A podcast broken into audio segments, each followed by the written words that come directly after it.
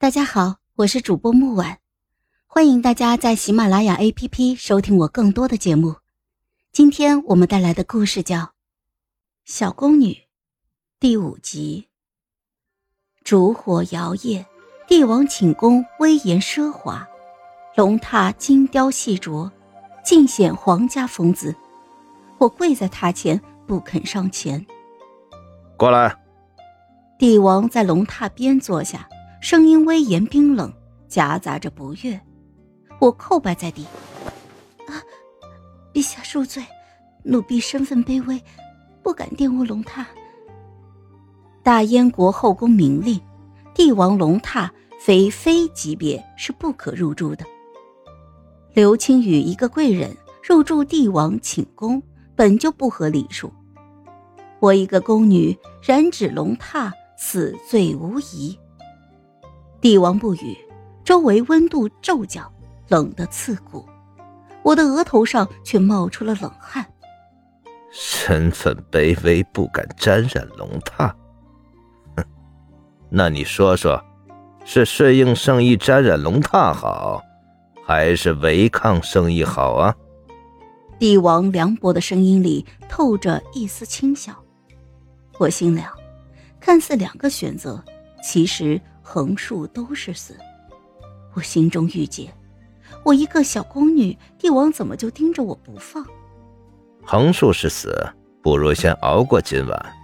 凭你一个小宫女能染指龙榻，便是死了，也是祖坟冒青烟的好事。我一个小宫女反驳不了。殿外月光皎皎，殿内烛光剪影。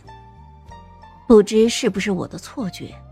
今晚的帝王不似前两次那般的凶猛，圣意滋卷间透着一丝温柔。天微亮，帝王心满意足的离去，我赶紧整理了一下衣裳，前往偏殿伺候刘贵人。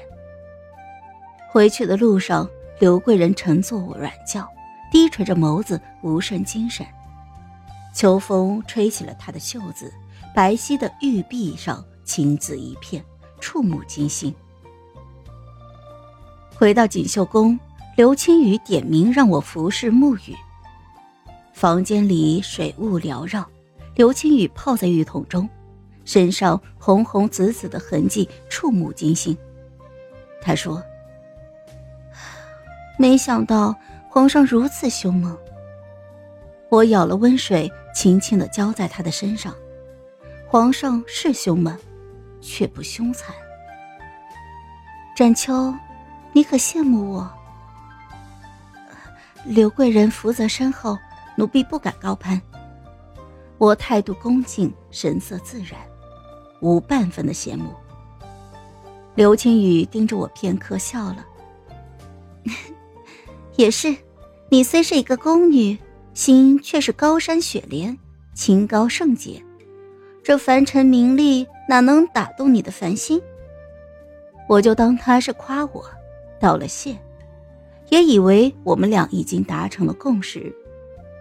此后七天，刘贵人隔天便去侍寝，第二日赏赐便送到了锦绣宫。一时间，刘贵人风光无两，整个锦绣宫喜气洋洋，而我却忧心忡忡。后宫专宠乃是大忌。便是宠妃也受不起这样的恩宠，何况一个小小的贵人？偏偏刘贵人不信邪，她仰仗圣宠，嚣张跋扈，甚至打了温昭仪身边的侍女。温昭仪温婉贤淑，并未与她计较，刘贵人却恃宠而骄，反而咬着温昭仪不放。温昭仪送了她一柄血如意，她才罢休。我看着那血如意，心情越发的沉重。